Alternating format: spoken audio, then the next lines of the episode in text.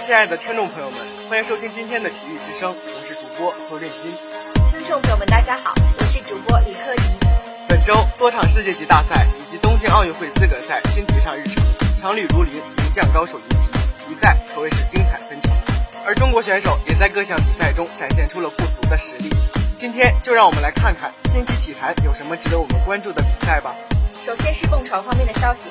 第三十四届世界蹦床锦标赛暨东京奥运会资格赛在日本东京落下帷幕，中国选手发挥出色。男子网上单人决赛，中国选手里约奥运会铜牌得主高磊最后一位出场。在他上场之前，白俄罗斯选手利特维诺维奇排在榜首，这意味着中国队夺金希望全部压在了高磊一人身上。令人欣喜的是，高磊在重压之下依旧发挥稳健，最终拿到六十一点七零五分的总成绩，以零点一八五分的优势力压利特维诺维奇，拿下冠军，实现自己在这个项目的四连冠。另一位中国选手董栋同样表现不俗，获得一枚宝贵的铜牌。女子网上单人决赛，中国选手黄燕飞全套动作得到五十四点七零五分，获得第四名。而另一名对奖牌具有冲击力的中国选手刘玲玲，则在半决赛时下落过程中不慎受伤，遗憾无缘决赛。而在团体全能的决赛中，中国队在男女网上双人同步、小蹦床和单跳的八个分项中发挥良好，拿到二十四个积分，最终以一枚铜牌为世锦赛收官。而冠军和亚军则分别被俄罗斯队和美国队获得。在其余比赛项目中，中国选手均发挥稳定，同时具有较大的进步空间。期待他们在今后比赛中能有更为出色的表现。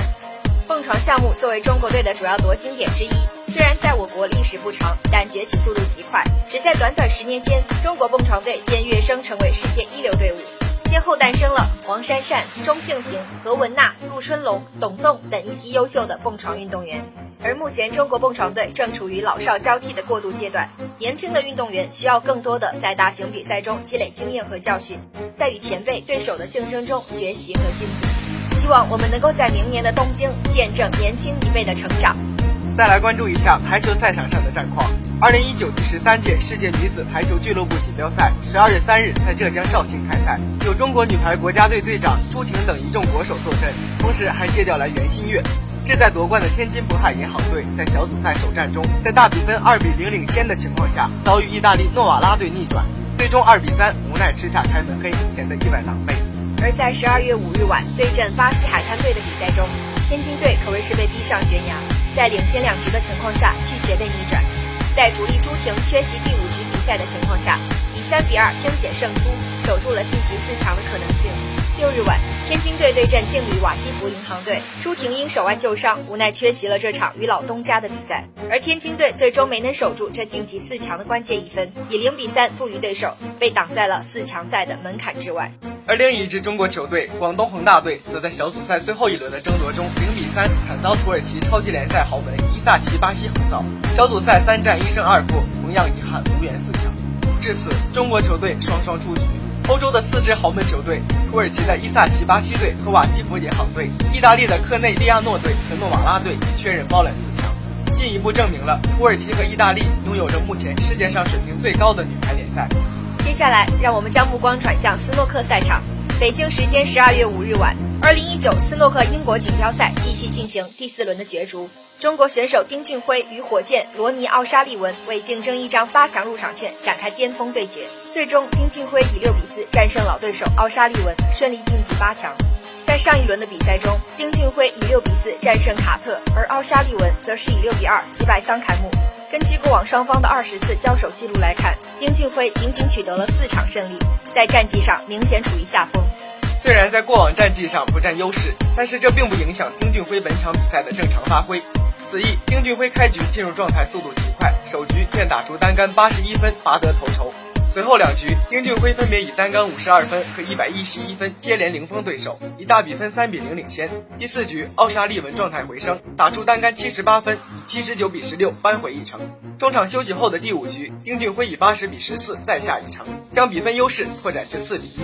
但之后的三局，奥沙利文手感回暖。连赢三局，并两度单杆破百，先后以单杆七十七分、一百零七分以及一百二十四分将比分扳平为四比四。关键时刻，丁俊晖顶住压力，抓住奥沙利文的失误，以九十六比十六以及八十二比零拿下最后两局，大比分六比四力克奥沙利文，闯进八强。本场比赛，双方均在简单球上出现了失误，频频将控球权交予对手。但比较之下，丁俊晖的竞技状态更胜一筹，把握住了机会，成功战胜了老对手。可以说，这场胜利当真是来之不易。是的，在此前几次的国际大赛中，丁俊晖的表现都十分不尽人意，频频爆冷，状态一度低迷。不过令人庆幸的是，经过本届英锦赛的前几轮比赛，我们也可以看到丁俊晖的比赛状态正在持续复苏。在十六进八的比赛中，又小爆冷击败目前世界排名第三的火箭奥沙利文，表现喜人。在接下来一轮的比赛中，丁俊晖将对阵另一位中国选手梁文博，期待两位中国选手都能在德比之战中打出自己最好的状态。最后，再让我们看看花样滑冰的赛况。国际滑联世界花样滑冰大奖赛总决赛于十二月五日凌晨在意大利都灵拉开帷幕。中国队参加本次双人滑比赛的选手共有两队，分别是隋文静、韩聪、彭程、金阳。而获得男子个人滑参赛资格的中国选手则是金博洋，女单的入围资格则几乎被俄罗斯队包揽。六名参赛选手中有四名为俄罗斯选手，且分别位列一至三名和第五名。展现出了俄罗斯队在这个项目上的强悍统治地位。双人滑短节目比赛率先展开，隋文静、韩聪最后一队出场。比赛过程中，两人开场的后外点冰三周干净利落。虽然隋文静在第一个抛跳动作中出现单手扶冰的小失误，但这并未影响到两人之后的发挥。随后的动作中，中国王牌组合完成的十分顺畅，在与音乐的配合以及细节的把握上都发挥的相当不错。最后以七十七点五零分排名第。而另一对中国组合彭程金阳则以六十九点六七分暂列第五位。而在第二日的双人自由滑比赛中，隋文静、韩聪开场连转三周完成的很出色，但韩聪在随后的后外点冰三周接两周以及后内结环三周跳跃时，均出现了不同程度的失误。两人的这套动作拿到了一百三十四点一九分。虽然自由滑效果不尽完美，但这对中国王牌组合还是以总分二百一十一点六九分强势夺得了大奖赛总决赛冠军。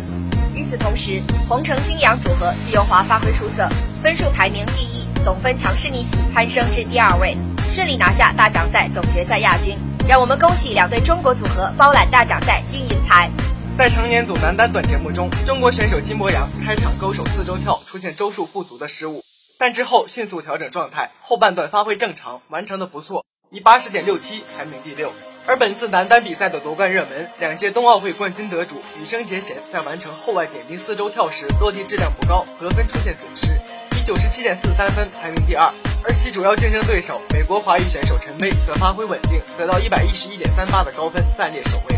随后的自由滑比赛中，中国选手金博洋成套动作拿到一百六十点七七分，总分较短节目的第六名有小幅上升，最终以二百四十一点四四分排名第五位收官。